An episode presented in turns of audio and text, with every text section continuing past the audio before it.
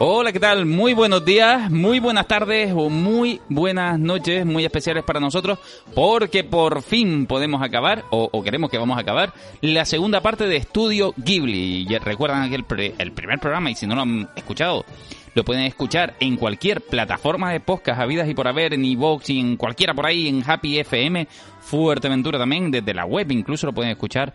Y todos los miércoles, ya saben, en directo. Hay un primer programa donde sobre todo nos centramos en la figura del señor Miyazaki y en la creación del estudio Ghibli. A partir de ahí empieza un estudio japonés que es el mal considerado, repito, pero bueno, para que todos no, nos ubiquemos, el mal considerado estudio Disney de Japón, ¿no? Algo así. ¿Qué tal, Ismael? ¿Cómo estamos? Hola, buenas tardes. No, no consideración son etiquetas para que la gente que no conozca tanto de este producto, pues... Se pueda acercar a él de comparar, Aunque después no te gana que una cosa con la otra, claro. Hola, Johnny, ¿cómo estamos? Hola, muy bien, aquí estamos. Y Víctor, ¿qué tal? Muy buenas, aquí estamos un día más. Refrescando alguna película, por suerte, ¿no? Eh, refrescando. Bueno, ¿viste alguna? Vi, vi alguna, efectivamente. O sea, no tenía que refrescarla porque no las había visto nunca. Entonces, Víctor, tú no eres un especial amante de la animación.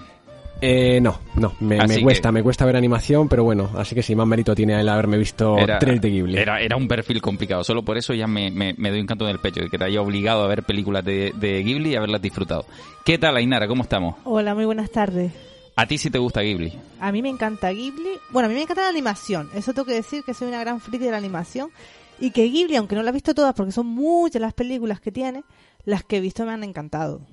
Genial. Pues nosotros entonces, recuerden, hablamos de Miyazaki, la creación del estudio Ghibli, y llegamos, nos quitamos de arriba ya la losa, la dura losa de la tumba de las luciérnagas, que no era de Miyazaki, era de, otro director de, de estudio Ghibli, esa película de Takahata que es humanamente difícil, que dura de ver, vamos a decir, no por ello no recomendable, es muy bonita y es muy necesaria. Necesaria, necesaria, sin duda. Y saltábamos a Totoro, esa gran película que evidentemente ya todo el mundo conoce. Totoro, el gran Totoro. ¿Les gustó esta película? ¿Que ¿Todos la vieron? No. No, Víctor no la ha visto, por ejemplo. Ainara sí. Yo también, claro. ¿Y qué les pareció? A mí como cuento así de corte infantil, juvenil, a mí me gustó mucho el día que la vi. Ahora adulto no la he visto, no sé si mi percepción ahora cambiaría o no, pero seguramente no porque lo que valora está, lo que tienen los valores de esa peli hacen que cuando uno sea mayor igual los veas con más, con más fuerza. Esta, esta película compartía el mérito de estar en el 88 estrenándose junto con La tumba de las luciérnagas que decíamos, donde ya Ghibli es Ghibli ahí ya Ghibli Ghibli venía antes de hacer las otras películas de las que habíamos hablado buenas también, Nausicaa y demás, pero quizás mm, de una masticadura un poco más difícil, de un estómago un poquito más difícil de, digerir, ¿no? Hombre, con esta peli lo que hace ya poner el sello, porque con Totoro lo que la figura se queda como el emblema del estudio. Efectivamente. no estaba. Pero, pero y además eso tiene un porqué. Yo iba a decir que yo sí vi esta película de adolescente, no, de mayor ya, hace como 3, 4 años. No, porque no conocía nada de Ghibli, sino la, el viaje de Chihiro, que fue lo primero, lo más sonado para mí, y después quise ahondar un poquito más en su mundo, ¿no? Y a mí Totoro me parece una película súper redonda, una película familiar, una película súper divertida, una película bonita, que tiene sus puntos dramáticos también, que son parte de la vida, y yo se la recomiendo a todo el mundo como para empezar a, conocer el mundo Ghibli. Eh, eh, después, si quieren, antes de cerrar el programa, podríamos hablar de a lo mejor alguna recomendación de cómo empezar Ghibli, porque Ghibli, recordamos, se llama el Disney japonés y no sé qué, pero no tiene nada que ver con Disney.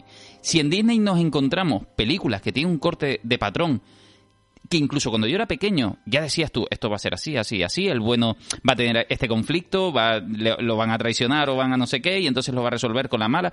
Esto no va a pasar en ninguna película de Ghibli, quiere decir, es un patrón muy Disney difícil. también cambia, ¿eh? ¿eh? Pues en Disney también ha cambiado. En Disney va cambiando con el tiempo, pero aquí cambia por película. Sí, pero yo creo que cuando ha cambiado con el tiempo es cuando se ha vuelto esa fórmula, porque Pinocho es muy difícil de ver si lo comparas con la sirenita. no, cierto. no hay no hay no hay nada de digamos de blandura con los niños. Es que ahí sí comparo yo la figura de Miyazaki con el señor Disney. Quiere con la, ya no con el sello Disney, ¿vale? Sino con Walt Disney. Eso, esos tíos que hacían y que hacen una, unas historias propias. ¿no? Y no, no están pensando en el patrón de una manera eh, tan fácil de seguir para la siguiente película y la siguiente. Porque ahora sí, vamos a decir, que Totoro es la sorpresa para el estudio Ghibli porque hasta ahora habían sido despedidos de la Toei Animation eh, y habían hecho películas forzando un dinero casi que no tenían y endeudándose. Eso les obliga a que alguien les recomiende justamente que tengan que mm, meterse en el negocio de los muñecos. Sí, merchandising. Justamente. John Lucas fue el que abrió el camino, eso está claro. Sí, pero ellos no, no es muy habitual en el estudio Ghibli pensar en esto. Sin embargo, con Totoro sí que dicen, alguien ahí en el estudio dice, oye, a lo mejor deberíamos vender algún peluchito.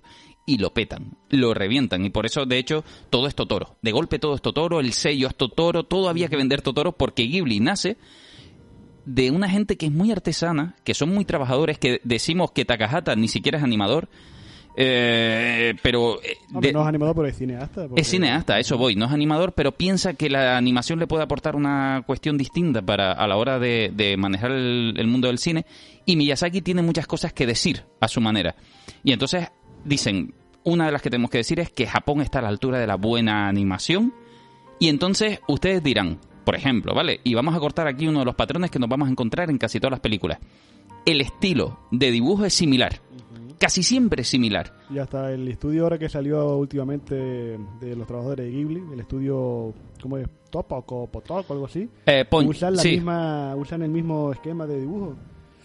A mí no me gusta porque deberías tener tu, tu propia identidad. Si te has ido de un estudio para fundar uno propio, deberías tener tu propia personalidad de dibujo. Pero sí es verdad que con el correr de los tiempos todos los esquemas de las figuras son todas iguales una eh, con la Estudio Pono, que es justamente de la gente que ha estado trabajando en Ghibli, pero Ghibli es un sitio complicado. Todos los animadores, no, no me voy a centrar mucho aquí, ¿vale? Pero para que se hagan una idea, está Takahata y Miyazaki, que tienen eh, una idea muy clara del cine de animación en Japón, cómo tienen que luchar contra el mundo con su cine de animación. Una de las cosas que tienen clara es, vamos a hacer un estilo característico que se nos defina y por el que las historias es que ellos son guionistas, entre otras cosas, artistas y guionistas. Esto quiere decir que, aunque Miyazaki es un gran dibujante eh, y maneja muy bien el dibujo, las formas y demás, ellos para contar historias dicen que no necesitan una gran variedad de estilos, necesitan crear sus humanos y su mundo. Y esto es muy interesante porque el mundo de Takahata, que ya vimos que es muy realista, tenemos a Miyazaki que usa unos ingredientes muy interesantes para crear sus películas y las pueden ver de esta manera. Aunque no hayan visto las películas, hay una manera de entender a, Miyazaki. Miyazaki es sintoísta. Puro y duro, tiene ese espíritu japonés de decir todo, todo tiene un espíritu. Y eso lo perdón, vamos... Perdón, vamos a hacer un inciso y vamos a explicar esa palabra rara que yo no he entendido para nada. ¿Sintoísmo? Es, sí, sintoísmo, por favor. religión japonesa?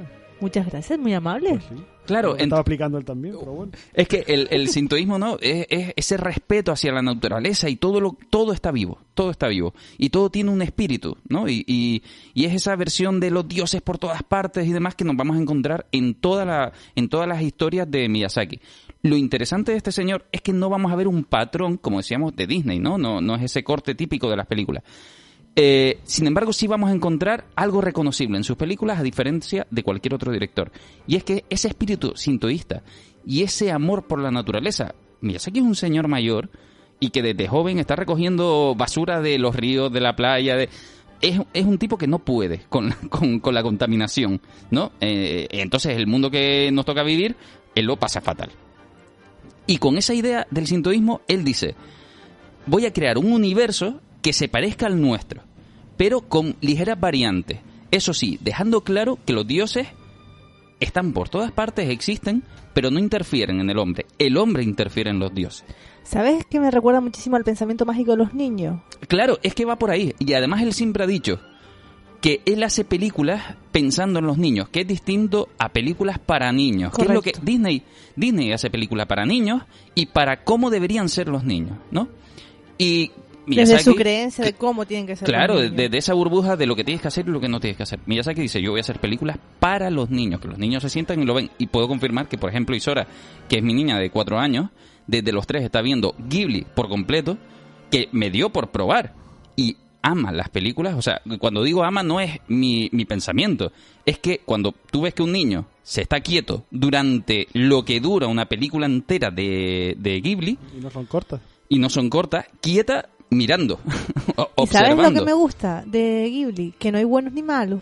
A eso voy. Que en Disney tenemos claro que hay que portarse bien o portarse mal. Si te portas mal vas a tener un castigo, etcétera, etcétera. Es como que educan o bueno no sé si la palabra educar mucho blanco y negro no sí es muy es, muy sistemático y es muy blanco y negro como dice Ismael claro y esto es interesante Ghibli no Ghibli te marca una historia donde el malo puede ser malo durante un ratito y de repente tiene un contexto el malo y además lo vamos a conocer y además vamos a poder incluso a tener cierta empatía con empatía con el malo porque en realidad la maldad no es pura no es puramente química decir ese tío es malo porque sí que eso sí lo vimos solo en una de las películas que es el castillo en el cielo y es el malo más flojo del todo lo que tiene eh, eh, Miyazaki en este momento pero ya a partir de Ghibli eso no, no, no lo vamos a encontrar prácticamente.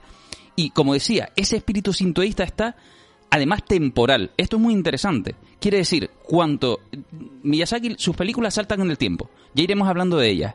No en tiempo de estreno, sino que de repente recoge una especie de etapa Edo de los japoneses, de repente recoge una especie de etapa europea mm, mm, preguerra o posguerra o cosas así, y los dioses y los espíritus siempre están presentes, pero de manera distinta.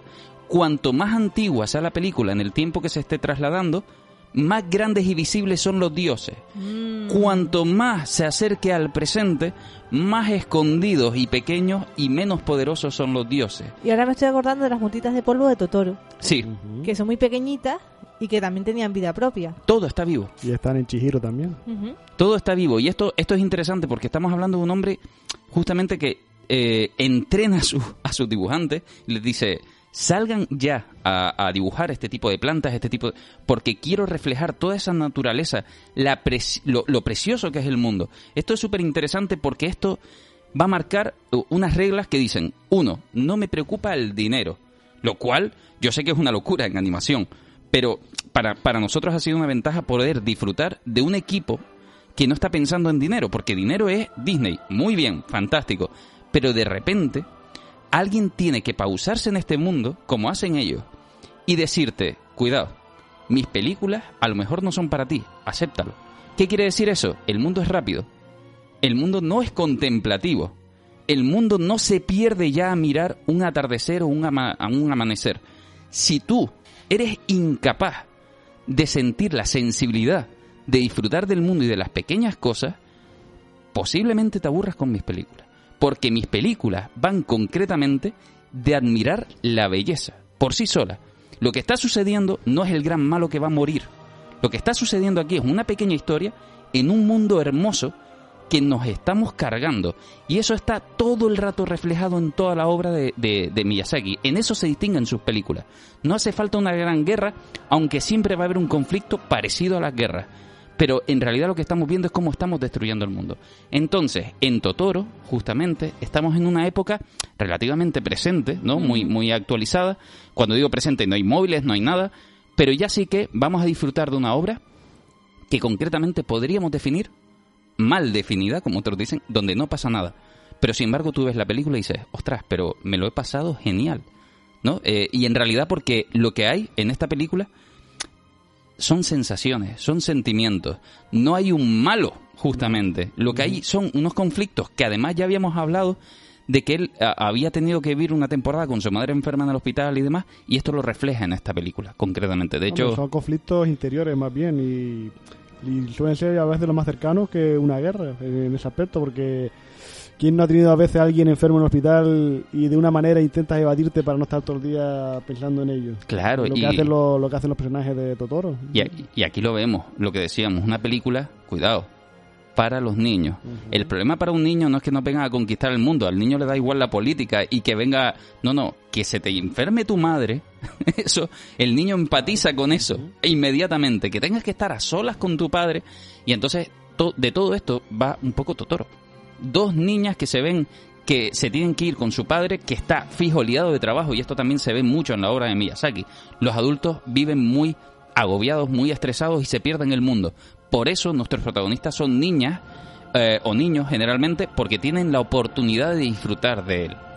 Y nos encontramos que los niños son los que tienen conexión con ese mundo interior que él tiene, que es el de los espíritus. Por eso la niña es la que puede ver a Totoro. Sin embargo, vamos a encontrarnos en toda la obra algo eh, distanciado de una película americana, donde cuando digo una película americana me refiero que las cosas no son grandiosas Quiere decir, siempre los adultos van a aceptar en la obra de Miyazaki que los espíritus existen.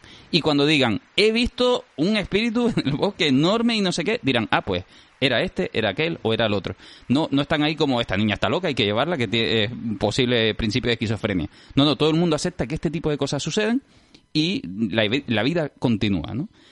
Eh, una vez todo, todo este contexto que he dado de Miyazaki, que me parece interesante para abordar las obras de él, ¿vale? Hombre, sobre todo las que van desde aquí hasta que llegue Mononoke, porque sí es cierto que todas las películas que se van a hablar ahora usan mucho ese, digamos, costumbrismo. Son películas muy costumbristas, con, con elementos que, son, que sean fantásticos, ¿no? Es como el realismo mágico que hay en Sudamérica. Algo normal y corriente, pero con una cotita de algo eh, mágico que hace que ese costumbrismo no se haga, no se haga aburrido. Efectivamente, hay una historia que nos puede pasar a cualquiera, pero como tú dices, con esas gotas de magia que, que rodean y que generalmente además esas gotas donde, vuelvo y repito, los escenarios, los fondos y la hermosura con la que está trabajado todo, independientemente del estilo de personaje, todo es hermoso en sí mismo, eh, están ahí justamente para hacernos pasar un buen rato y vuelvo a lo mismo, sin necesidad de grandes efectos visuales y, y locuras, que ya de por sí la animación es un gran efecto visual en todas sus películas. Son brutalmente eh, bien animadas, con una técnica totalmente pulida por ellos. De Totoro yo recuerdo la secuencia cuando están esperando eh, lo que es la guagua en la lluvia, que está la niña con el paraguas y de repente ve al lado una figura y cuando se da cuenta es Totoro con una hoja en la cabeza esa secuencia es muy brutal. Eh, eso, eso es... Esa secuencia nocturna con la gota de agua, con la niña mirando, el Totoro ahí estando como diciendo, uy, me está viendo, ¿no? Como diciendo, uy, que esto me está viendo esta niña. Esa secuencia es maravillosa. Y a mí, ¿sabes qué? De lo que más me gusta de esa secuencia, lo atrevida que es, porque marca, si tú de repente te pausas, te paras y dices, voy a ver esto un momento, y te das cuenta que hay silencio. Lo que hay es acting entre dos personajes que están hablándose de otra manera en otro tipo de películas y en otro tipo de cine, el silencio es pavor. Le tenemos miedo al silencio porque la gente desconecta. Mientras que estos dicen, no, tú disfruta, estate ahí y si conectas con la película vas a pasar buenos momentos hasta en silencio. Y algo que me llama a mí la atención de esa escena también es que si tú la paras a lo mejor y la ves fuera de contexto dices tú, uy, qué miedo, un monstruo muy grande al lado de una niña muy pequeña. Y es todo lo contrario. A mí lo que me despierta es ternura esa, esa escena dentro del contexto de la película, ¿no? Hmm. Y, y, como tú dices, y creo que hay sonido de lluvia, no es silencio sí, pero en el, absoluto. silencio te referirás a los diálogos, A silencio de diálogo, ¿verdad, Tene? A silencio de diálogo. vale. música, creo que no hay ni música en esa secuencia, solo es la Claro, solo la lluvia, pero eso es algo tan terrenal, algo que te, que te conecta con algo que hemos vivido todos nosotros, que es maravilloso. Lo que, lo que pasa muchas veces, y, y sí les invito, ¿eh? ¿eh? a ustedes no les tiene por qué gustar Ghibli, puede gustarles una película y odiar otra, esto puede suceder porque las películas no están cortadas por un mismo patrón, pero sí les pido que si la ven, la vean con las reglas más o menos del juego. Quiere decir, te estoy dando una obra contemplativa. Esto es como ver un amanecer del sol eh, solo en fotos de móviles y decir que has visto un amanecer del sol. Tú no puedes estar viendo una película de Ghibli mientras eh, buscas algo en el ordenador, mientras estás whatsappeteándote con alguien o mientras te están distrayendo con otras cosas. No la puedes dejar de fondo, ¿no? para empezar, no se puede dejar de fondo. Pero, sobre todo porque lo hermoso necesita ser visto y visto desde una manera concreta. Eh, yo tengo una cuestión con el tema de Illy, que es verdad que, que me que admito que, que, es muy bonita, muy hermosa, pero quizá me, me la venden no, no tuvo en este caso, sino, sino todo lo que es el mundo de la animación y como lo más hermoso. ¿no? y yo creo que es una, cosa más. Sí, está muy, muy, muy bien hecho. O sea, es una cosa... Y no te tiembla la mano al decir eso, ¿no? ni la voz. no te sonroja ni siquiera. Es una obra de arte, pero una obra de arte más. Una obra de arte más.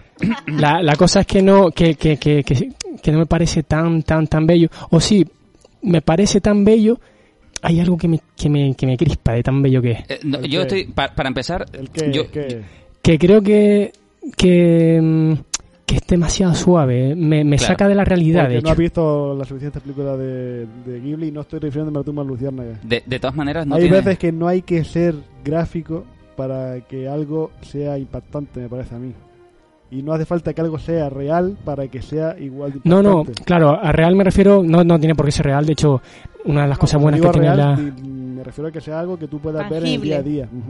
Ah, No, pero bueno, quizá a mí lo que me, me, sucede es como a quien le da miedo, mucho miedo, una película de miedo, no, es, le crea una reacción, que eso es lo bonito del cine, ¿no? Que te crea una reacción, una interpretación. Eh, pues en el caso de tanta belleza es que me, me, llega a, agobiar. yo lo que pienso, lo que creo que ahí lo que pasa... síndrome? El síndrome de Stendhal, creo sí, que pero el síndrome de Stendhal cuando te desmayas eh, lo que veo con eso es que lo, que te ha pasado es que igual no has conectado como, como dice Tenesor de, de la narrativa que te quiere ofrecer Ghibli. Una de las películas menos valoradas de Ghibli, que es Cuento de Terramar, porque a la gente no le gusta y a mí me encanta esa peli.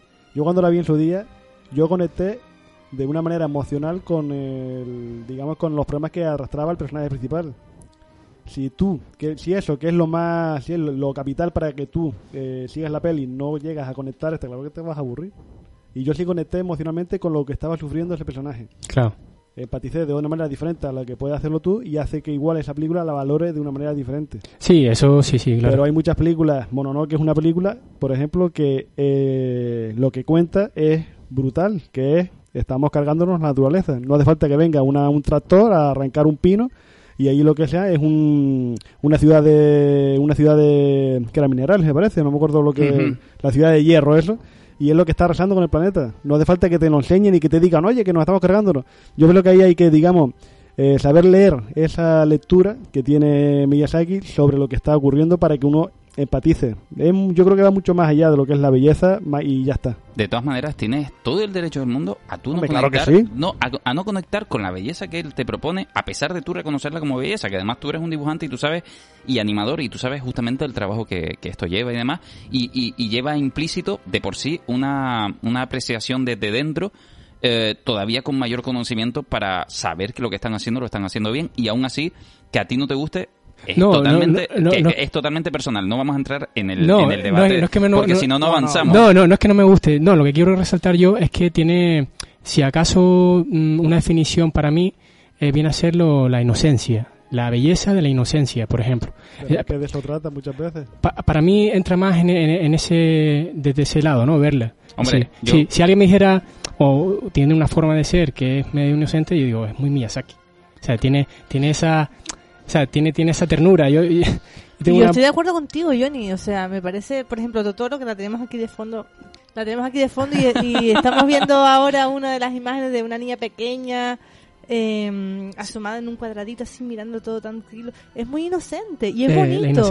y, además eh, se, toma su tiempo, ¿vale? Cuando tú vas a guion, y, tú lo sabes también, ¿no? Cuando estamos en producción de, de una obra o lo que sea, y empiezan esos números horribles, de decir, es que la gente hoy en día no aguanta más de tres segundos, hay que cortar el plano en tres segundos y no sé qué. Y Ghibli dice, no, si una caminata en un bosque bonito, hermoso, debe durar 10 segundos, que dure. El problema lo tiene la gente, no nosotros. Claro. Y, eso a mí me parece a ver, lo cuestionable para el que pone dinero, evidentemente dirá, no, no, yo quiero cuanta más gente mejor. Pero no olvidemos que estamos hablando de gente que considero que son unos artistas intentando dejar una de las cosas claras.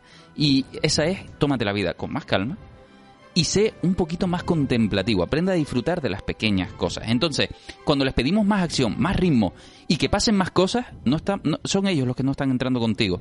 Tú no eres su público. Eso, eso es más que. Claro, entonces ahí me está invitando a verlo de otra forma también, contemplando un poco a, lo que es la producción en sí. De, no, no, este no, yo, no, no, yo te invito a que la veas y si te gusta bien y si no, no. Yo te estoy diciendo por qué es hermoso el producto, independientemente de que lo podamos cuestionar o no, que somos todos libres. Lo único que hago es dar un contexto de por qué es hermoso y dónde se están tomando el tiempo. A partir de ahí, cada uno conecta con la obra de la manera que quiera conectar. Y esto es muy interesante porque algo que he aprendido yo personalmente con, con Ghibli eh, es que todas sus obras, todas sus películas, vuelvo y repito esto, son cada una distintas. Puedes ver una y decir, pues odio Ghibli. Te, te equivocas. Igual odiaste esa película. Son cosas distintas, ¿vale? Eh, a lo que me refiero también, que es súper importante, y a mí me pasó con el tiempo, que yo vi unas películas de pequeño, las volví a ver de adolescente y las volví a ver de adulto. Mi rango de predilección por cada una de ellas ha ido variando de una manera tan grande que reconozco que esto es muy parecido al principito. Hay películas que puedes odiar de pequeño, películas que puedes amar de adolescente y películas que te van a flipar de adulto desplazando las que antes odiaba o quería. Significa, no solo existe una peli, sino existen unos momentos determinados para verlo. Es una obra que yo recomiendo como como cualquier pintor dirá, aprende no solo a ver una obra en internet, sino a ir a un museo a verla, ¿vale? En tu vida deberías ver, para limpiar tu alma de vez en cuando, alguna peli de Ghibli, al menos tres veces, tres veces en la vida, deberías ver la misma película en tres mm, periodos distintos. Yo quería decir una cosa, yo quiero, a colación lo que está contando Tene, para mí es como un contrapunto a la actualidad, lo que ofrece Ghibli. ¿Sabes lo que te digo, Johnny? Bueno, Johnny Ismael, Víctor, a todos se lo digo. Sí, sí, no, totalmente. no voy a personalizarlo contigo. Es como un contrapunto, es decir, estamos en una sociedad rápida, consumista de segundos, donde todo te lo dan hecho. Es que muchas veces en el cine me dan hechas las cosas, ¿sabes lo que te digo? Y aquí no, aquí no está nada hecho, ni hecho ni deshecho, simplemente te ofrece un producto, como decía Tene, para ir más calmado, más tranquilo, y tu estado emocional cambia. Y tus niveles de estrés pueden que bajen. Y eso es bonito, y eso es terapéutico, y eso es bienestar, y eso es salud. Así que Ghibli es salud. Para mí, el, el resumen de todo esto es que existe la comida basura y está muy bien que te la comas y le hace daño a tu estómago. Y ahí existe comida que es más lenta de preparar y más aburrida, pero que te sienta mejor. Y esto es lo que un buen masticar y comida menos basura a veces está bien, aunque está bien irte a, veces a, un burger, mm, lo que sea, y, comerte lo, que quieras. O sea, no, no es una crítica ni por un lado ni por otro, ¿vale? Solo estamos un poco desvelando o haciendo la cama de lo que es el estudio Ghibli. Yo solo te sugiero que veas más. Efectivamente. Ahora que hay disponibilidad sin tener que comprarlas, que están en, ¿Netflix? en Netflix, te sugiero que las mires sobre todo para que veas la diferencia que hay entre Totoro con Nausicaa, entre Castillo en el Cielo con Castillo Ambulante, que aunque sean dos castillos no tienen nada que ver uno con otro. Y veas la diferencia de un estudio que sí es capaz de ofrecer algo en cada película que vea que vaya más allá mm, de repetir los mismos esquemas, aunque repitan los dibujos. Quizá una, un apunte nada más. No, por esto que me están diciendo. Bueno, esto se ha abierto la, una especie de la sexta noche. La, sexta noche no, quiero, no quiero que arda. Es como el, tú querías cerrar hoy aquí. No, no, no, simplemente, simplemente quiero eh, darte la razón primero. No, no, de, no, no, no, no, hay que dar razón. En cuanto, en cuanto, déjeme terminar, que en cuanto a, a, a, lo portentoso que es el trabajo y, y sobre todo algo que me encanta y que no niego dentro del mundo de la animación es el, el, el, esfuerzo, el trabajo y la artesanía que tiene este producto detrás. Pero si te das cuenta, nunca te he hablado en este, en este momento del dibujo. No. Yo no, te he hablado de las emociones que desprende el dibujo, no Efectivamente. Claro. Luego es el que ha hablado de la forma más técnica, te ha hablado de una forma más emocional sobre lo que quiere darte a entender la historia. Creo yo. Sí, sí, Dentro de mi ignorancia de esto, creo eso. Sí, pero dentro de, lo que da a entender la historia está el cómo da a entender las cosas, que es su estilo, ¿no? Básicamente. Entonces, en esta diferenciación que hace Gimli, esa caracterización que tiene con respecto a otros productos, eh, también hay una especie de, de, especialización en eso, ¿no? Es decir, de manera eh, concreta de contar las cosas y no salirse de ahí.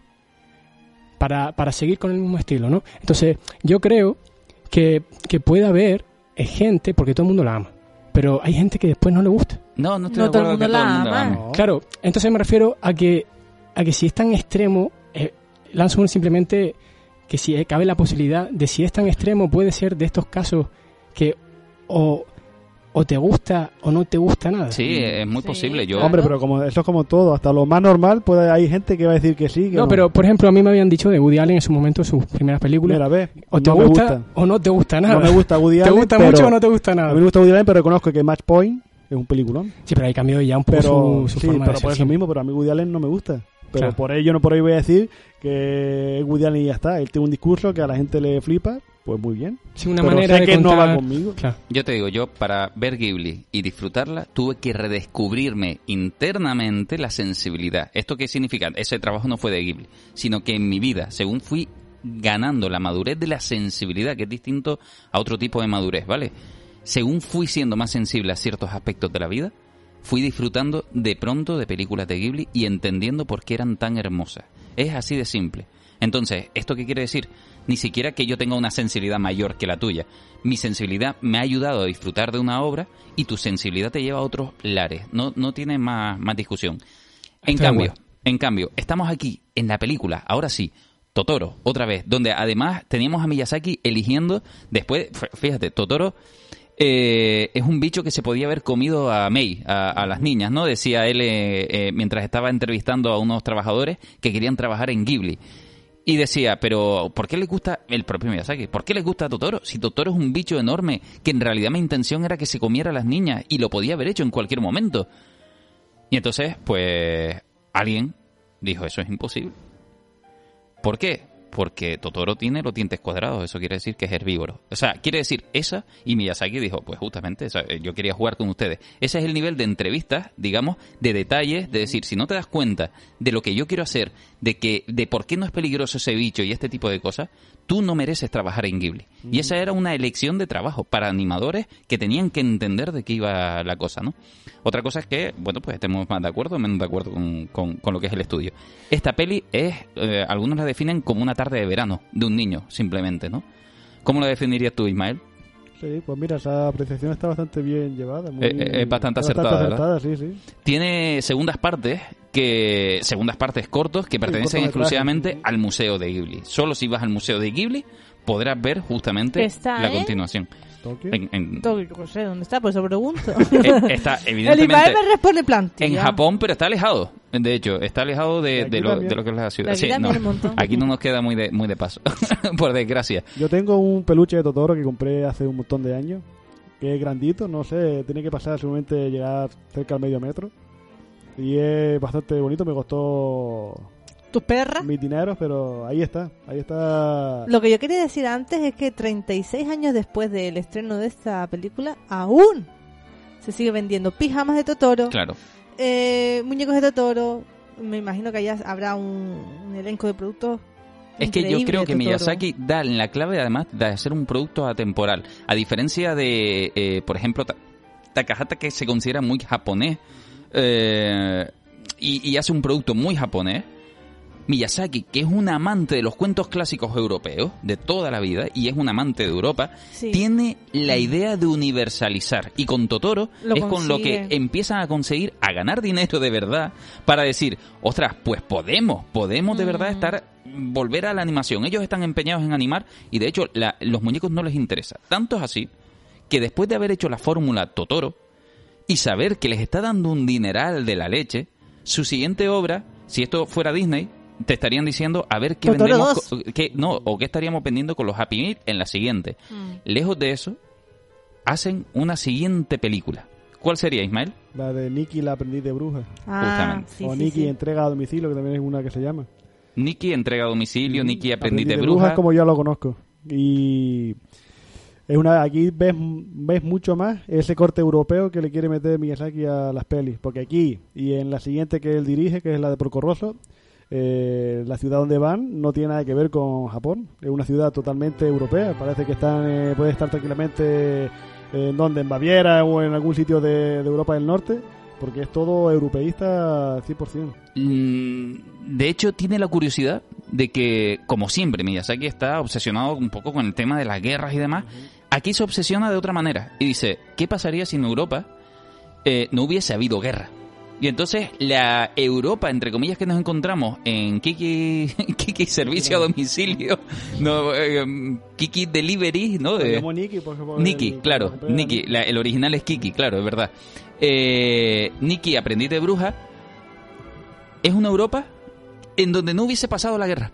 Entonces nos encontramos una Europa limpia, muy bonita, eh, no hay esas fachadas rotas, nos encontramos una cosa, pues eso, lo dicho, súper bonita de, de, cómo habría sido esa Europa desde su punto de vista, evidentemente, y nos encontramos una historia sencilla. Volvemos a lo mismo, si pensamos en magia y en un niño que es mago, entonces siempre vamos a acabar a lo épico. Aquí no va a suceder eso y eso es lo que puede ser que a lo mejor no lo lleve a todo, todo, todo el público, porque hay mucha gente que busca epicidad ¿no? Mm, Algo épico. Harry Potter, ocho películas haciendo la epicidad. Y, al final... Que, por ejemplo, con Ghibli, si tú ves Mononoke y de repente ves Nicky, dices, uy, ¿qué ha pasado aquí? Ves un contraste súper brutal y si tú ibas buscando un Mononoke en esta peli, no lo vas a encontrar. Pero yo creo que eso es positivo. Claro, claro. Es lo que, lo que estaba antes diciendo a Johnny. Que hay que ir abundando más en ese estudio para ver las diferentes maneras que tiene, que tiene. La manera de contar historias que tiene esta, este estudio de animación es que ahora justamente estamos hablando de magia, pero de, una cosa donde la magia ni importa. Simplemente nos encontramos a una niña que es maga y que tiene sus razones y en realidad lo que está hablando es de tradiciones antiguas. Simplemente en su casa eh, se habla de que mm, a los 13 años te independizabas. E incluso la madre bruja está hablando en ese momento y diciendo algo así como, ay, es que las tradiciones ya han cambiado, ya no deberíamos. Pero estamos viendo la madurez de una niña, sin más, con la curiosidad de que además es bruja. Pero ya está, solo es eso. Y esas son cosas que le puede extrapolar a hoy día. Porque hay muchas tradiciones que se han ido rompiendo porque ay, ay, es que ahora no se puede hacer según qué cosas. Y hay veces que la tradición, si está, eh, no hay por qué romperla o no hay por qué renegar de ella. Claro. Si con 13 años esta chica se fue a trabajar, la madre, digamos ahí, quiere cumplir un afán más sobre el protector y no quiere que lo haga, pero hay que pensar, ¿a ti te fue bien? Claro, es que en realidad lo que estamos viendo en todas las películas de Miyazaki es el crecimiento personal de ese protagonista que generalmente es un niño que tiene que madurar. Siempre tiene un poco esa pequeña idea de Alicia en el País de las Maravillas en el que nos vamos a meter en un entorno, en este caso es una niña, que es interesante todos los puntos de vista que marca. Por ejemplo, las brujas tienen que ir de negro, eh, no, no ese negro típico de Halloween, sino sencillamente no deben destacar. Tiene la capacidad de volar y de entender a, algunos animales y demás, pero poco más, no tiene más. Entonces eso hace que ella de repente empiece a ver a otras niñas que se visten, que son más coquetas. Ella se empieza a mirar un poquito así, como diciendo, ay, ojalá yo me pudiera poner ropa bonita. Se abre su propio negocio. A diferencia del resto, ella está creciendo brutalmente. Y se nota como hay un contraste, incluso de madurez, entre los personajes esta que se está buscando la vida y está estamos viendo con ella su propia madurez durante la, película, cómo está empezando a afrontar una serie de problemas, cómo eh, afronta la depresión a la que se enfrenta. Todo esto con mucha normalidad, siendo un producto para niños, que lo único que le está diciendo a los niños esto es la vida. Y a los 13 años ya puedes madurar, ¿no? Y, claro, hay un También hay es la adolescencia, a los 13 años. Sí, claro, claro. Entonces es un cambio para los niños. Y yo creo que Nicky, aprendiz de bruja, o como se llama la película, mm, muestra eso. No la he visto, ¿vale? Sí. Solo estoy hablando en función de lo que yo estoy escuchando ahora mismo. Pero es un salto importante de madurez. Dejas de ser niño, todavía no eres adulto, pero estás aprendiendo a ser adulto. Sí, estás en la tierra y tiene una tierra de nadie. Exactamente, mm. entonces, claro, yo creo que puede ser una película ideal para, para esa. Es otra. para esa etapa, ¿no? Sí. Es otra donde dirías tú, es que no pasa nada. No, no, no pasa nada para salvar el mundo, pasan cosas. Claro, y, pasan cosas pero si me compara eh, Ghibli con Avengers, pues obviamente no va a pasar nada. Claro. Es que en Avengers pasan muchas cosas y, y, Thanos es así. Claro, pero después de escribirlo y no te da ni para dos renglones. claro. Pero que, que, esto no es una, vuelvo y repito, no es una crítica. Yo puedo disfrutar de Peñer y puedo disfrutar de, de, este tipo de, obras. Yo disfruto de animes como Akira, que son exageradamente violentos y chulos y unos ritmos muy locos y disfruto de esta gente que lo que hace es tomarse su tiempo. No es, no es para nada una crítica decir, si no ven Ghibli es que son basura. No, Tiene, no, tiene nada que ver. Solo intentamos introducirles en el mundo Ghibli para que lo vean de Efectivamente, y para que lo entiendan justamente. Otra vez volvemos a una vida cotidiana con algunos ligeros toques de magia donde vemos siempre mm, es un producto esperanzador Lejos, de los problemas en los que nos podemos centrar, siempre nos encontramos unas gotas de personajes y, de cuestiones que nos ayudan a progresar en la vida si nos centramos en lo bueno y no en lo malo. No es que no sucedan cosas malas, sino que los personajes van a ser capaces siempre, siempre de avanzar en la historia gracias a que son capaces de madurar en ella y de fijarse en que pueden más, en que ellos pueden. Y volvemos otra vez y repetíamos, ¿eh? Son personajes femeninos, casi siempre son, van a ser personajes femeninos luchando por sí solas. Aunque salga un chico y lo que sea, no importa. Son chicas capaces de todo. Y esto eh, eh, me extraña que en el mundo en el que estemos no lo estén destacando. La era esta del Me Too, que es un de feminismo, empezó ahora, no empezó, no está desde siempre. Justamente. Bueno. y eh, estábamos ahora mismo en el 89 con Nicky Aprendiz de Bruja y saltamos al 91. Mm, una peli que a mí me gusta mucho, que no es de Miyazaki, se llama Recuerdos del Ayer. Aquí esta la dirige Takahata y una peli yo la vi eh, cuando salió en su, edición en DVD, la, la compré, la vi y me encantó la narrativa a la hora de contarte la historia. Es una mujer que tiene que volver al pueblo y en el transcurso en lo que va viajando el pueblo, cuando ve un elemento que le marcó en su adolescencia o en su niñez, pues la película nos lleva hacia ese recuerdo. Hace flashback. Mm. Es un flashback, pero no hace un flashback de pongo una, un humito y vamos, no, no. El cambio es, mm, es radical, pero tú sabes que ha hecho ese, ese cambio. Y me gustó porque hablamos de costumbrismo y todo esto. Aquí no hay magia. Esta Takahata se hace algo, es, es realista. Ah, ahí está, Isao Takahata es eh, realismo puro y duro. Y esta peli es realista, te cuenta una historia personal de un personaje que llega a un sitio y tiene que afrontar un problema y ese, ese problema lo afronta a raíz de eh, confrontarse con sus recuerdos de, niña. Eh, es muy interesante porque además tiene una... Yo, Takahata, lo que asumo, Miyazaki es el que me flipa y ya está, no, no, hay, no hay más. Sí, pero aquí también Takahata en la animación innova porque él hace algo que no hacen los japoneses, que es hablar con los actores, hacer los diálogos y después el dibujo lo hace en función de los diálogos para que eh, la boca se mueva eh, vocalizando. Hay mucho lip sync. Lip sync es esa adaptación a las palabras en la boca, justamente a las vocales Eso y todo no este lo Los japoneses. Eso generalmente no se hace, no estamos hablando de, Ghibli, sino del anime, donde lo que hacemos es disparar bocas en formas distintas y si es un triángulo, pues dispara arriba y abajo, quiere decir se abre y se cierra, pero no busca una vocalización ni. No, esta película se nota que, Takahata tiene muy querida porque se pegó un año entera realizándola algo difícil, un año entero para esta peli. Y luego contraste está que las películas, cuando son los recuerdos, los recuerdos sí es el anime tradicional. sí. ya la, boca habla, abre y cierra y no, y no se esfuerza en, digamos, en dar ese detalle que sí tiene cuando son adultos. Sin embargo, debo, debo decir, te voy a decir, recuerdos del ayer, me gustó la dirección. Takahata hace una dirección que yo, insisto, ¿eh? esto no tiene nada que ver con la animación. a mí me encantó por la forma en la que me trasladó esa manera de narrar eh, un recuerdo. Los flashbacks y todo. ¿Cómo tú ves eso? ese, ese, objeto, veo, por ejemplo, ahora mismo veo un mando a distancia eh, de estos antiguos y de repente ese recuerdo me lleva cuando un día mi padre trajo cuando yo tenía 8 años, un televisor, todas las emociones que yo tenía en ese momento. Esas cosas son las que Como conectar con el niño interior. Lo hace de una manera que eh, te lleva a ese flashback, pero tienes que saber que es dentro de la cabeza, no es que de repente has hecho algo ahí y veas Que no ha sido un salto en el tiempo. No, no, no, no. Es lo que tiene esa película que es lo que me encantó. Esa narrativa tan bien hecha. Es que em, es verdad, y, vuelvo y repito, la, esos flashbacks tienen sentido durante la historia porque los flashbacks, curiosamente, su pasado es el que le va a hacer madurar para tomar una decisión de su futuro, en este caso de su presente, una decisión a futuro.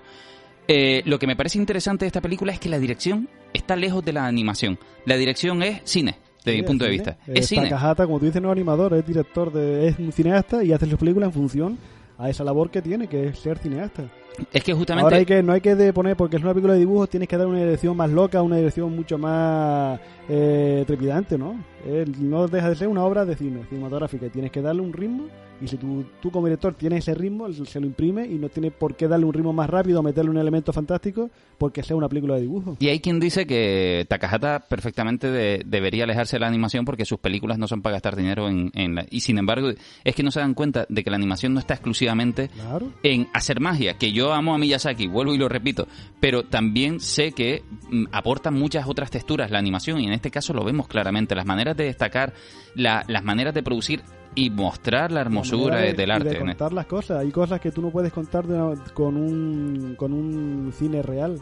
Claro. Hay maneras de contar una película que tienes que usar dibujos animados porque gracias a esa narrativa eres capaz de llegar a conseguir lo que tú tienes en tu cabeza. Es una animación, a mí me gusta, es un buen producto, evidentemente todo lo que hace Ghibli está bien animado. Solo hay una cosa que no soporto y que solo sucede en esta película y son las arrugas de las sonrisas de, de los personajes cuando son un poquito adultos. De hecho, la misma niña, cuando se está recordando a ella y vuelve a ser adulta, yo a veces pensaba, ¿cuántos años tiene esta señora cuando sonríe y cómo cambia? Porque el dibujo, tú sabes que en el dibujo una línea marca directamente vejez, no, no marca una arruguita y ya está, ¿no? Y no sé, supongo que es por esa especie de fijarse en los actores y intentar hacer una especie como de rotoscopia con el estilo Ghibli empieza a marcar unas diferencias que a mí personalmente no me gustaron nada. O sea, la animación sí, ¿vale? Pero esa manera de diseñar te lo prometo, algo tan exclusivo como la sonrisa y alguna formación profesional, de formación profesional hay, hay algunas muecas que no que de verdad que no soporté, no no soportaba. Hay, ah, ya, ya hay unos pómulos ahí que crecen de repente. esas cosas no las he tenido en cuenta porque no, no, porque no somos animadores y la historia de una manera que no me fijé. Me parece bien, son tonterías personales de cada uno y no ya son tonterías, son formaciones profesionales y hay que respetarlas. Cuando yo ni vea esa película, seguramente era lo mismo. ¿Cómo, se llamaba? Decías, pero. Recuerdos de la Mira, mira, mira, mira. Mira ese pómulo. bueno, eh, ya por suerte, nos vamos a ir. Por suerte no, que recuerdo de la de ayer está muy bien. No, no, no la estoy Yo la voy a ver, que no la he visto. está saliendo ahora mismo. Yo la voy a ver, que no la he visto, sí. La siguiente cuando la vea pensaré en él. ¿En quién? ¿En mí? Sí, sí. Piensa en ti de mí cuando eres niño. El otro día, en todo caso. La siguiente película, ahora sí, de la que vamos a hablar. Que aquí pues, Víctor podrá hablar de ella, que es por Corros. efectivamente. Es este peliculón. Escuchen un poquito, por favor, esta música delicada de Joey Saisi al piano, tocando la banda sonora de Porco Rosso.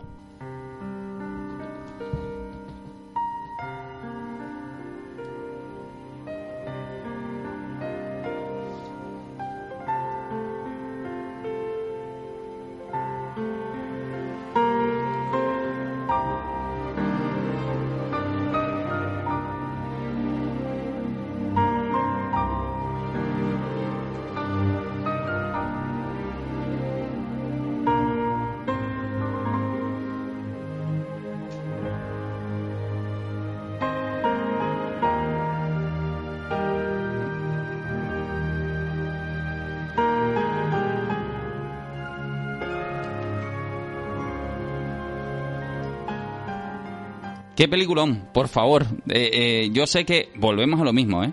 Cuando digo qué peliculón, no esperen a nadie salvando al mundo. Es una película interna. Cuéntanos. Se no, no. Ahora primero vamos de lo bueno. De, lo bueno, venga, pues hablemos de lo bueno, porque la peli para mí es buena, por todas partes, desde la banda sonora, que evidentemente es un lujazo.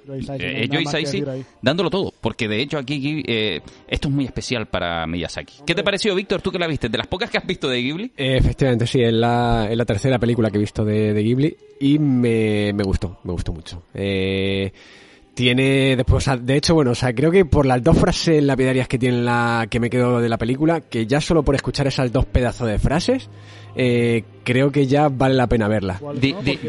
que para mí una de ellas es un cerdo que no vuela, solo es un cerdo. Buenísimo, apúntala, porque esa es total. Y la otra es, prefiero ser un cerdo a un fascista.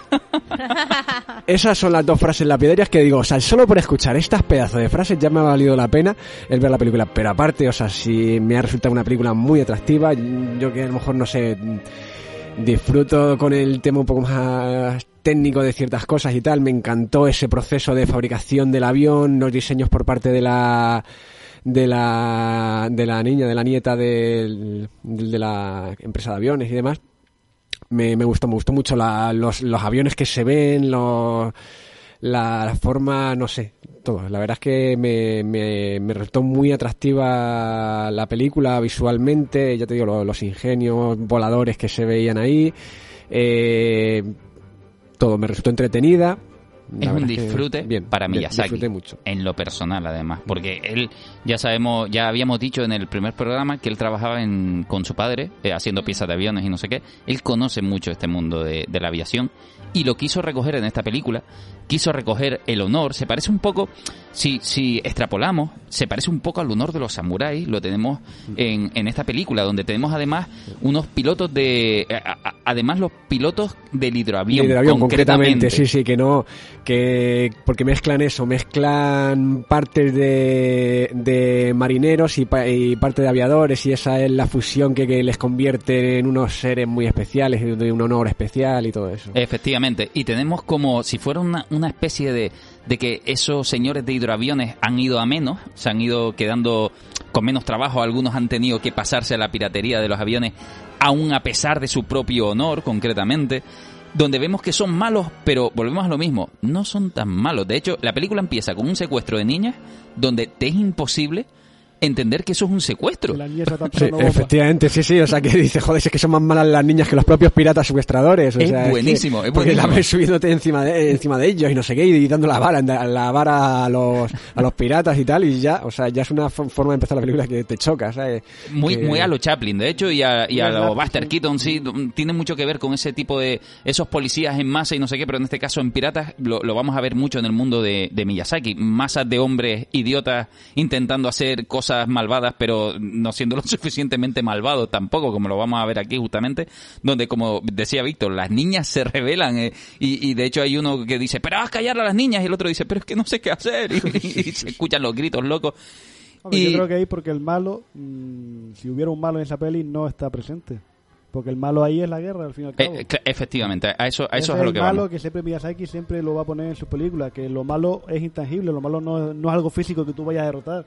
Lo malo, en todo caso, lo que tienes que es evitarlo. Es que tenemos que entender, una vez más, y siento ser pesado, pero que cuando vemos una película de, de este estudio no estamos viendo la película, no estamos viendo a un cerdo que coge un avión, Eh, eh, no estamos viendo que no haya malo, sino que es que había una guerra. Tenemos que entender una serie de contextitos que nos colocan a entender un poquito más la película que si sencillamente nos sentamos a mirarla. Mirarla no, no tiene sentido aprender a apreciarla sí en este en- en- y, y, y, por ejemplo lo del cerdo tiene tiene todo el sentido del mundo porque si indagamos en la película y conectamos con ella no nos lo dice desde el principio. La peli no es fácil. No te dice este es un cerdo porque pasa porque no no tú te pones a verla. Y en, pri- en principio tienes que entrar en las reglas del juego de que cerdo, hay una gotita de magia. Y eso significa que hay un hombre cerdo que vuela. Y más adelante en la película vas a entender que es un hombre que ha vivido una guerra que ha considerado haber hecho cosas tan mal como no haber muerto con sus compañeros, que se culpa tanto que se siente un cerdo. Y entonces ese es esa especie de magia de, de Disney donde te puedes ver hechizado y él se ve hechizado como un cerdo porque se ve a sí mismo de esa manera. Que al final de la película, pues vemos que se rompe el hechizo porque ya Bueno, lo piensa re- distinto. ¿realmente se rompe? Eh, eh, se queda ahí. Eh, se queda ahí porque pues, recibe, yo- yo entiendo que re- sí, ¿eh? recibe Pero- ese beso tradición, pero le dice, muéstrame el rostro, muéstrame el rostro. Y ya no muestra más el rostro en la película. es una peli que Pero- todo el mundo busca, le pide a Miyazaki una secuela como sea. Y él se niega a hacerla. claro. Siempre se rumorea, no, se va a hacer una secuela, se va a ambientar en la guerra civil española, se va a hacer, se va a hacer, pero pasan los años y no se hace. Y se- no creo que se haga. Yo creo que lo que te cuenta se queda ahí y no hace falta expandirlo en una secuela que no va a contarte nada que no sea más relevante de lo que te ha contado aquí. ¿Ghibli ha hecho alguna secuela alguna vez? No. No, no, no. Ghibli... Solo los cortos de Totoro, pero porque no son ni secuelas. no. Y, y son internos además. De, de momento, eh, de hecho, lo de incluso aquí estamos hablando de que aquí ya no están jugueteando. Incluso en Aprendiz de Bruja, en Nikki y demás, ellos no están jugueteando, no están haciendo el registro de juguetes que hicieron con Totoro. Totoro está dando dinero, en ese momento todavía está dando dinero. Ellos saben que la fórmula está en hacer bichitos, pero es que ellos están haciendo peli y están contando una historia. Eso es respetable desde mi punto de vista. Eh, y es un orgullo y que va a pasar de- estoy convencido de que va a pasar muy bien el tiempo podrá haber una generación que diga no me gusta y la siguiente flipará porque va a pasar muy bien el tiempo porque no se han dejado vender en, en ese sentido por desgracia de los que ponen dinero posiblemente que aún así Mm. les ha ido bien Con respecto a Porco Rosso, esa reflexión que habías hecho, que yo la vi sin haber hecho esa reflexión, me parece súper interesante. O sea, es como mm, ofrecer a- al espectador un- una metáfora a través de la mágica. Eh, sí sí no además está genial porque vuelvo a lo mismo si tú te pones esta peli lo siento Johnny pero si te la pones de fondo y no lo digo por ti vale sino que me refiero de fondo significa eh, ya no que estés fregando los platos, sino que estés mandando WhatsApp o lo que sea. De repente te pierdes una escena donde él aparece con los que están muriendo, con los aviadores que están muriendo y se están yendo en una especie de cortina de aviones que se están yendo al cielo. Y él es incapaz de llegar hasta ellos. Entonces ahí es cuando empiezas a entender la culpa de ese personaje. Es incapaz eh, de sentirse bien consigo mismo porque no ha sido capaz de morir con sus compañeros de la guerra. Y eso habla mucho del honor japonés. Ah, ah, toda la película va a hablar del honor. De hecho, tenemos los Sí, piratas. pero yo creo que el honor japonés, pero no el honor japonés como lo puede ser los, Los kamikazes o no. Ah. Yo creo que va a ser un honor, primero creo que es hacia ti mismo. Sí. Porque tú no tienes, no es culpa tuya que no hayas muerto con tus compañeros. Tú te puedes sentir mal por no haber muerto, pero no puedes sentirte culpable de algo que es vivir. Efectivamente. Estás vivo, no, no te eches la culpa porque estás vivo. puedes sentirte de esa manera, pero no, Pero ¿cuántas no te personas tortures. se sienten culpables Claro. por eso? Pero te quiere explicar que no hay que torturarse por seguir vivo. Estar vivo. Eso es lo que, digamos, tienes que eh, llevar. Llevar, pero no recomerte ni torturarte porque al final no te va a ir a ningún lado, no te lleva a ningún sitio. Pero ahí nos encontramos esos piratas del aire, por ejemplo, que han secuestrado a la niña y, y demás, que en realidad eran héroes venidos a menos. Eran pilotos de, de hidroavión que ya no tienen sentido en la vida y para ganarse la vida pues se han vuelto un poco a ver quién es el que me paga y mi señorito, que me recuerda mucho a la historia de los samuráis, pero en avión, básicamente. De hecho, hay combates de samuráis en avión. El típico combate eh, de samurái contra samurái a velocidad y no sé qué, uno contra el otro, lo vemos en los aviones eh, sucediéndose. Un trabajo además glorioso de la diez, animación. De 10 ese trabajo. Ahí no hizo falta para nada el 3D, todo funcionó muy bien, ves la película y no echas de menos en la técnica 2D en este caso que te permite una cosa, unas cosas muy preciosas, muy bonitas, eh, esos viajes entre nubes, eso, volvemos a lo mismo, contemplativo. Hay momentos contemplativos de la película que si tú ya te has enganchado y ves un plano que dura 10 segundos, los estás disfrutando sin que suceda nada más, porque es suficiente. Y además tiene contextos y tiene historias y tiene historias personales de Miyazaki, como decíamos, de, de la visión. Esta era su película, que inicialmente iba a ser un cortometraje. Mediometraje. Un- sí, Mediometraje para las líneas japonesas aéreas. sí, mediometraje porque duraba 20 minutos ya, por lo menos, o algo así. Y entonces él se va engolosinando tanto que dice, no, no, esto tiene que ser una peli. pero, la, pero porque estalló la guerra de Yugoslavia en esa época y él quería, digamos, dar un granito sobre los horrores de la guerra sin tener que mostrarte nada crudo como hizo un par de años antes con la tumba, sino, eh, digamos, eso le afectó para ambientar la película en Yugoslavia, porque todo lo que ve ahí es Dubro- Dub- Dubrovnik o algo así, Ujú, y lo ambienta en esa época para, en ese sitio para, digamos, dar su granito a lo que estaba sucediendo en esos años en Yugoslavia. ¿Tú ibas a decir algo, verdad? Y, y no, bueno, y también como tal y como decíamos antes de, de ese de ese feminismo cuando todavía no se mm, puede que me coma por esto, pero no se había puesto tan de moda, que no es una moda, que es una reivindicación justa y demás, pero que no no es no era tan No era tan como hoy en día, efectivamente. Ese avión que pues en ese momento sería uno de los mejores y más rápidos hidroaviones del mundo íntegramente diseñado y construido por mujeres.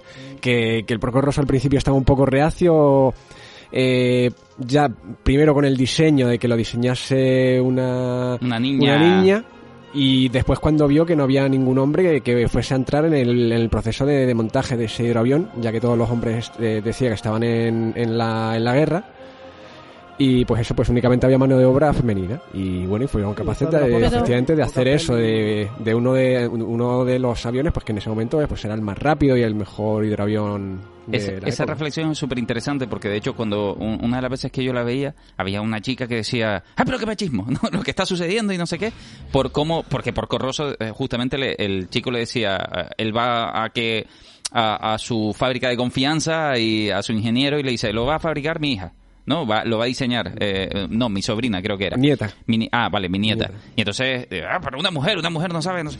Claro, date tiempo, tranquilo, ¿ves? Una vez Claro, más estamos hablando sí. de las sociedades.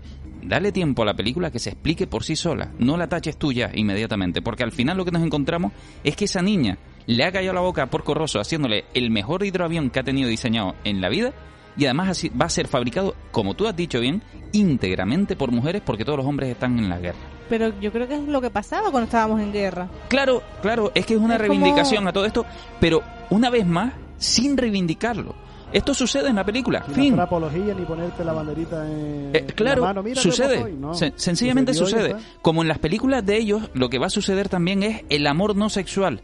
Que también hay gente que, como una vez más no ve bien las películas, se, se enloquece con nada. No, porque no, no lo entiende. Ya la prejuzgas de antes. Claro, efectivamente, porque siempre vamos a ver que sí, que por ejemplo, parece que hay un sentimiento entre Porco Rosso y esta niña y no, sé- no está sexualizado, es amor, simplemente igual que él tiene amor por el avión y no está sexualizado, es el cariño, el amor que coges por otra persona, un aprecio máximo, no lleva a más y eso lo vamos a encontrar en todas las obras de Ghibli, el amor por algo que puede ser el amor por la naturaleza y demás, que no lleva una vez más ¿no? sexualización, no lo miren por ese punto de vista. Pues amor hacia otra persona, pero sin tener que dar el puntito en, en lo que es el acto sexual. Puedo estar enamorado de alguien y no tener que ni siquiera demostrarlo haciendo una escena donde se peguen un beso, se están que están ahí retozando. ¿no? Efectivamente. Eh, expresa amor de otra manera diferente. Pues tenías razón, hemos Hombre, llegado claro al 15% de, de Ghibli y ahí nos hemos quedado. Yo creo que ahí... Es que claro, es que tuvimos un debate acalorado en el ring, pero bueno, no pasa nada. Eh, podemos seguir hablando y pueden seguir eh, escuchándonos y disfrutando o odiándonos de cada una de las películas porque, repito, tienen derecho a verle y decir, pues yo no siento lo que tú sientes, por supuesto, pero yo sí. O sea, y lo he ido sintiendo con el tiempo y de verdad que son películas que a mí me levantan dentro del cuerpo una lagrimilla emocional súper bonita. Da tiempo a contarte la pega que decía de Porco Rosso. que Sí, por tiene. supuesto, por supuesto. Hay una cosa que tiene Porco Rosso y de aquí en adelante lo veo mucho en las películas de Miyazaki, es que no sabe cerrar las películas. Y como tal, principio, nudo, desenlace. Pero a lo mejor, bueno, vamos a dejarlo para la próxima. Lo vamos a dejar para la próxima porque es verdad que son guiones a los que no estamos acostumbrados Claro. y a veces son guiones que se producen tan personalmente que van a ser difícilmente clasific- eh, clasificables. Sí. El próximo día lo hablamos con todo el interés que ustedes nos quieran poner y mm, discutiremos con todo el interés que Ismael quiera, quiera darle también. Muchas gracias, Inara, por haber venido. Muchas gracias por haberme llamado. Gracias, Víctor, por haber estado con nosotros, haber visto por Corroso y, mm, por suerte, por desgracia, te da tiempo de ver una más. Efectivamente, para la semana que viene por lo menos una más me veo. Muy bien, estupendo. Eh, bueno, hasta luego entonces también. Y también me veré, me veré, sí, a- eh, aprovecharé el tiempo y, y veré un par de ellas más. Sí, que no sean de fondo, por favor. Por favor, que no sean de fondo y con el móvil apagadito. Ismael, gracias por haber estado aquí con nosotros. De nada a ustedes. Y gracias a ustedes por habernos escuchado. Ya saben, tienen tiempo de ver alguna película de Ghibli de las que vamos a hablar. Evidentemente, La Princesa Mononoke es una de las que marca un antes y después. Eh, el viaje de Chihiro es otra importantísima que pueden ver, entre otras. Sí, sí, pero eh, esas dos a mí me parecen ahora súper interesantes, aunque también y Susurros del Corazón. Un saludo, gracias por habernos escuchado y ya saben, nos pueden escuchar en Happy FM, en cualquier plataforma de podcast, VHS 3.1. Gracias a todos.